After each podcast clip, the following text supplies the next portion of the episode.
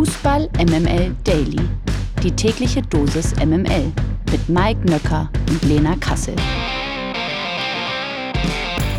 Hallo und guten Morgen. Es ist Donnerstag, der 15. Juni. Ihr hört Fußball MML Daily. Hier ist Lena Kassel. Und was soll ich sagen? Bei Fußball MML ist er der Hamster Nöcki. Bei Fußball MML Daily ist er mein glänzender Löwe. Guten Morgen, Mike Nöcker. Oho, Hm? glänzender Löwe. Ja. Mit so seidigem Fell auch? Ja, mit seidigem Fell. Ich habe dir ja auch vorhin noch geschrieben, dass ich fand, dass du auch sehr gut gestern auf dem Bild aussahst, ne? Mhm, vielen Dank dafür. Da fand ich die Bezeichnung Hamster Nöcki wirklich ein bisschen ähm, despektierlich dir gegenüber und deinem Gewand, was ein bisschen mehr Herrschaft ausstrahlt als ein kleiner Hamster. Was doch eine Jeans und ein weißes T-Shirt aus einem Menschen aus einem ganz normalen Ostwestfalen machen können, oder? Wahnsinn. Und der leichte Bart, der ja nach wie vor noch da ist. Man würde, glaube ich, sagen, also Gillette würde sagen, drei Tage Bart. Ja, bei mir natürlich sieben, aber äh, grundsätzlich, ich weiß, was du meinst. Ist das also, du bist immer noch in der Pubertät, wo es ein bisschen schwierig ist mit dem Bartwuchs? Ja, ich habe auch immer noch Stellen, die noch nicht so richtig durchgekommen Och sind. nee, aber guck mal. Weißt du, was gut ist? Zumindest ist dein Bart äh, grau und nicht rot. Da haben ja auch einige Männer Probleme mit, habe ich gehört. Gut, vor allem Rothaarige. Ja. Come on, ey. Los, geh mal Wirklich. rein. Es wird also, Ja. wir sollten aufhören, die Begrüßungen so auszudehnen. Es wird ab dem dritten Satz meistens nur noch bescheuert. ja, besser wird's nicht. Also los damit. Gewinner des Tages. Das sind alle Fußballfans in Deutschland, denn das Ende im TV-Streit, besser gesagt im TV-Rechtestreit um die WM ist ganz nah, wie mehrere Medien berichten, stehen FIFA und die Vereinigung der europäischen Fernsehsender EBU kurz vor einer Einigung. Zur EBU gehören auch die öffentlich-rechtlichen Sender ARD und ZDF. Dort wird die Frauenfußball-WM nun also aller Voraussicht nach gezeigt. Und hier wird auch über die Frauenfußball-WM gesprochen. Das war sowieso schon klar. Ich möchte es an dieser Stelle nur noch mal sagen. Du meinst hier, hier bei Fußball MML Daily. Na klar, na klar. Wir werden euch durch dieses Turnier begleiten und wir werden euch auf dieses Turnier vorbereiten. Hier bei Fußball MML Daily also. Freut euch auf einen geilen Fußballsommer. Ja. Hier gibt's Kontext, hier gibt's Inhalte, hier gibt's Hintergrundinformationen, hier gibt's Interviews und jetzt gibt es auch noch Bild dazu. Wie toll. Wahnsinn.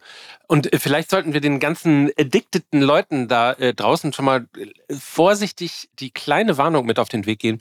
Ein bisschen Sommerpause machen wir aber trotzdem. Ne? Also vielleicht nächste Woche noch und dann mal ein bisschen Pause. Nur damit ihr euch schon mal seelisch und moralisch darauf vorbereiten könnt. Der Blick aufs Nationalteam. Der DFB hat gestern den U21-Kader für die anstehende EM bekannt gegeben. Das deutsche Team wird die EM-Endrunde ohne Jordan Bayer und Jan Thielmann bestreiten müssen. Die beiden verletzten Profis müssen laut dem DFB verletzungsbedingt aus dem Trainingslager in Südtirol abreisen. Trainer Antonio Di Salvo hatte ursprünglich 26 Spieler in das vorläufige EM-Aufgebot berufen. Durch die Ausfälle von Bayer Thielmann und Patrick Osterhage, der wegen einer Verletzung gar nicht erst mit ins Trainingslager gereist war, hat sich das Team nun auf 23 Spieler reduziert. Die EM findet vom 21. Juni bis 8. Juli in Georgien und Rumänien statt. Deutschland geht als Titelverteidiger an den Start. Haben wir denn, Lena, auch für sowas wie eine Titelverteidigung eine schlagkräftige Truppe in diesem Jahr? Ich glaube, die Titelverteidigung ist definitiv drin und manch einer sagt ja sogar, so bitte auch zur EM 2024 fahren. Ja, dann wird's auch was mit der Gruppenphase. Und wenn man sich die Mannschaft, die Antonio Di Salvo da zusammengestellt hat, mal anschaut, da ist schon richtig Qualität drin, ja. Mokoko, Ngankam, Kevin Schade, Tom Kraus, Yannick Keitel. Dann haben wir in der Abwehr Luca Netz, Joscha Wagnoman, der ja noch kürzlich bei der A-Nation mit dabei war, Marton Dardai und so weiter und so fort. Also da ist richtig, richtig viel Qualität drin. Und auch ganz beeindruckend, ja sogar vier Freiburger wieder mit im Aufgebot. Also da nochmal Chapeau an die Nachwuchsabteilung des SC Freiburg. Die leisten da wirklich was für Deutschland, kann man sagen. Und ich freue mich auf die U21 EM, weil da wirklich was gehen kann. Und ich würde sagen, da brauchen wir uns in Richtung Zukunft erstmal auch keine Gedanken machen, was die A-Nationalmannschaft angeht, denn der Unterbau, der ist schon richtig gut drauf. Ja, aber das heißt ja nicht, dass der Oberbau das irgendwie noch klein kriegt. Also, das haben wir immer noch geschafft.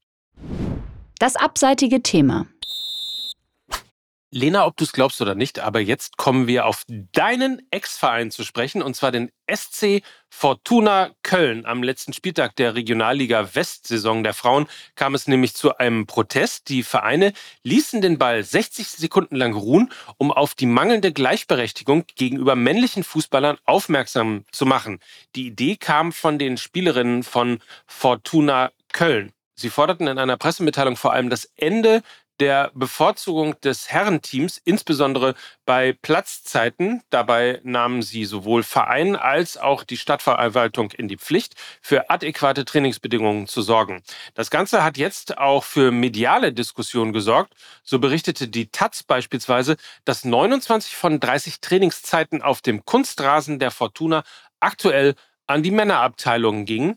Die Frauen seien derweil gezwungen, auf den Ascheplatz oder andere Plätze in anderen Stadtteilen auszuweichen. Der Verein behielt sich zunächst erstmal bedeckt, erklärte aber nun in einem offenen Brief, dass der Club mit 25 Jungen- und Männermannschaften und vier weiteren Mädchen- und Frauenmannschaften die größte Amateurabteilung in Köln habe.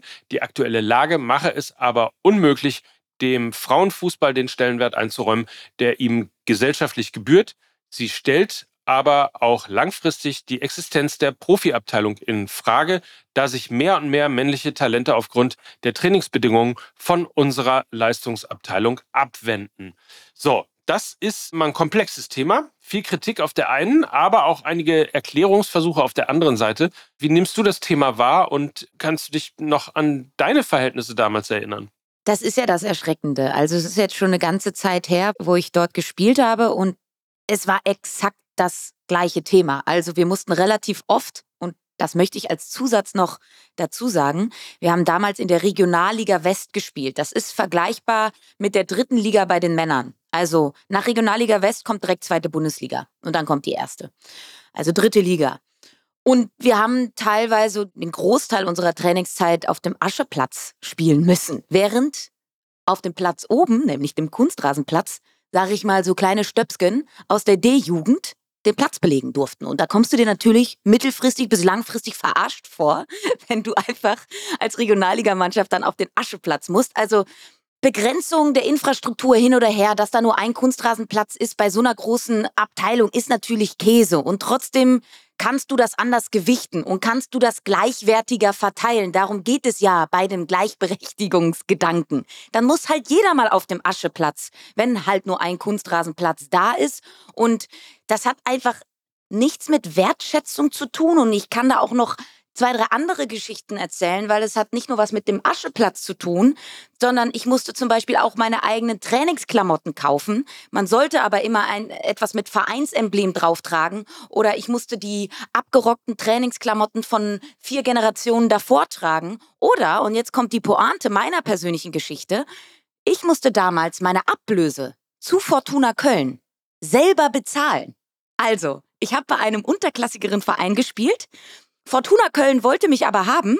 Der Verein, wo ich vorher gespielt habe, wollte eine Ausbildungsentschädigung von 500 Euro, Leute. Es ging um 500 Euro. Und Fortuna Köln war nicht bereit, diese Ablösesumme zu zahlen.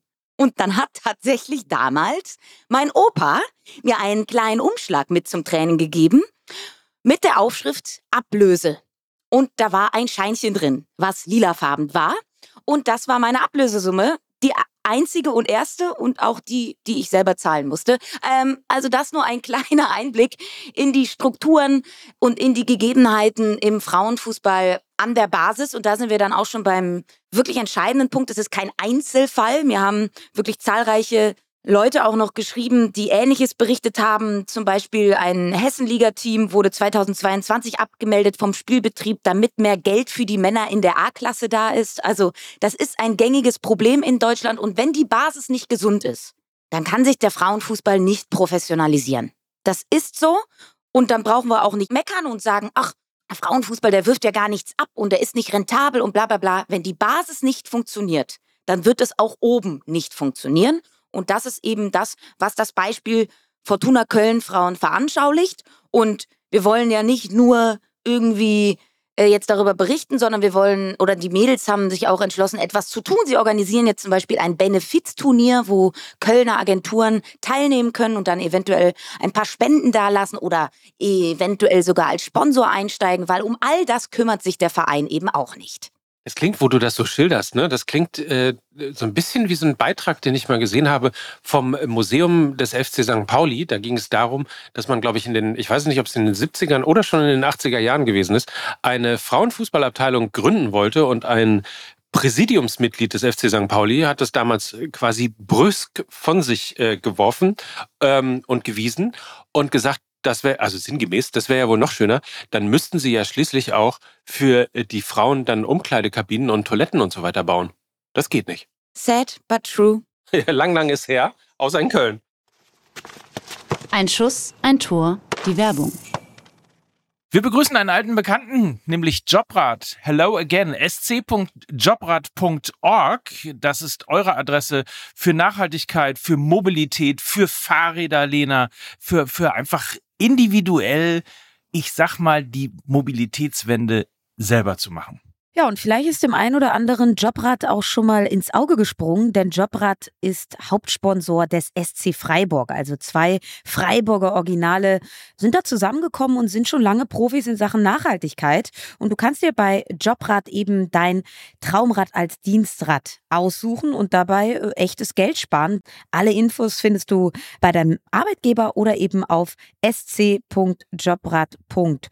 Und ich sag mal so, du kannst dann eben dieses Jobrad aber nicht nur auf dem Weg zur Arbeit nutzen. Nein, du kannst es natürlich auch in deiner Freizeit nutzen. Du kannst damit irgendwie deine Gesundheit auf Vordermann bringen. Du kannst dich fitter machen, Ausdauertraining. Ins Stadion fahren. Ins Stadion fahren. Und ich sag mal so, Na? wir haben ja schon das ein oder andere Mal hier über Christian Streich gesprochen. Ich habe gesagt, er ist so ein bisschen der glitzernde Panini-Sticker in der Trainerwelt des modernen Fußballs. Und er ist auch Vorreiter in Sachen Nachhaltigkeit, denn er nutzt sein Fahrrad ziemlich häufig, nicht nur um irgendwie zum Training zu fahren, sondern tatsächlich nimmt er das auch teilweise mit auf Auswärtsfahrten, um dann irgendwie ja die jeweilige Stadt dann mit dem Rad zu erkunden. Also auch Christian Streich ist in dieser Sache Vorreiter und wir unterstützen natürlich die Mobilitätswende und das Thema Nachhaltigkeit und deshalb freuen wir uns sehr, dass Jobrad unser neuer Partner ist und von daher fühlt euch animiert dazu, da einfach mal vorbeizuschauen auf sc.jobrad.org oder informiert euch einfach bei eurem Arbeitgeber,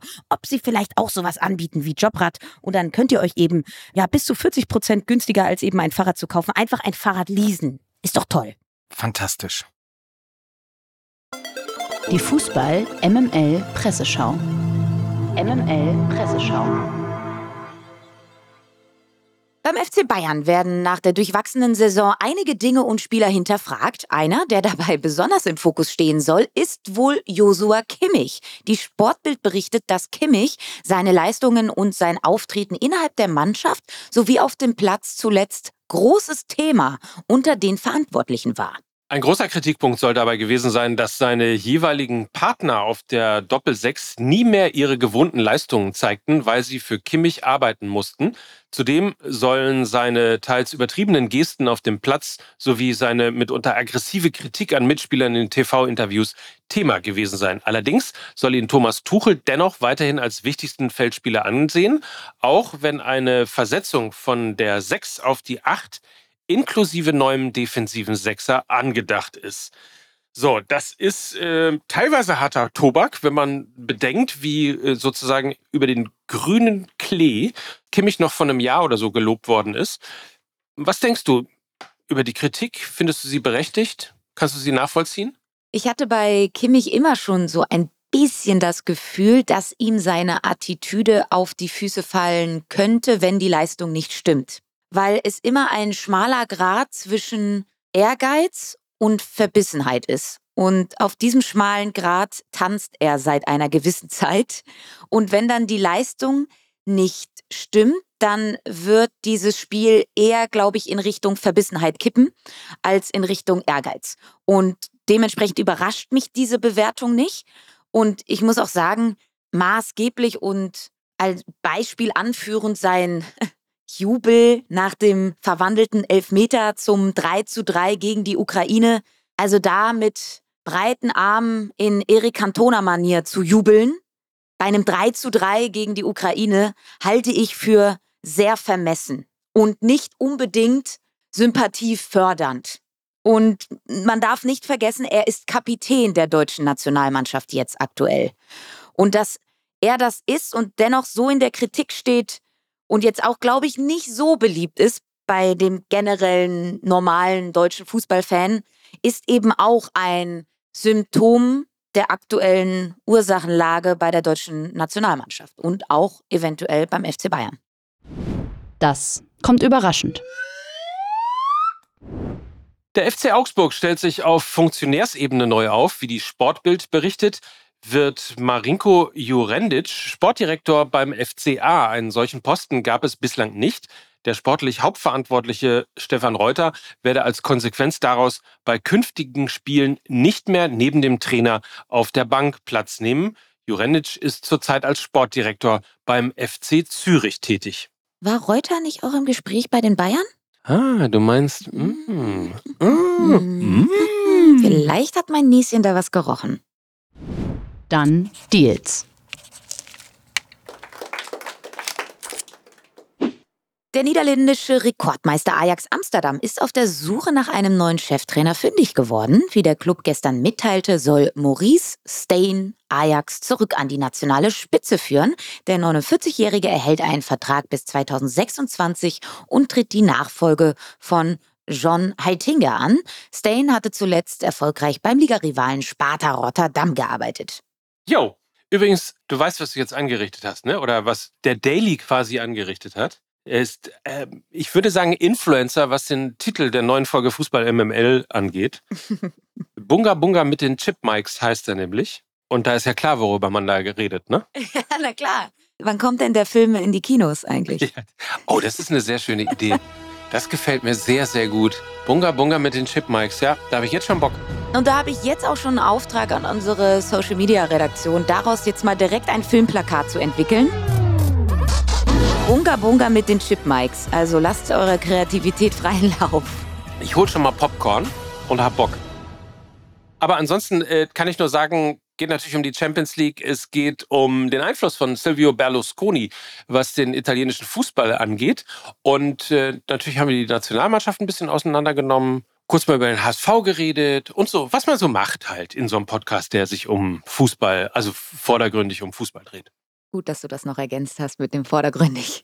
Ja, ja hört so. rein und ja. ähm, wir hören uns morgen dann wieder. Sprechen natürlich dann auch über die deutsche Nationalmannschaft, denn die muss ja gegen Polen ran. Und darauf bereiten wir euch natürlich auch vor. Ich freue mich jetzt schon. Also habt einen feinen Tag und wir hören uns morgen wieder. Darauf freuen wir uns sehr. Und das waren Lena Kassel. Mike Nöcker für Fußball MML. Tschüss. Tschüss. Dieser Podcast wird produziert von Podstars bei OMR.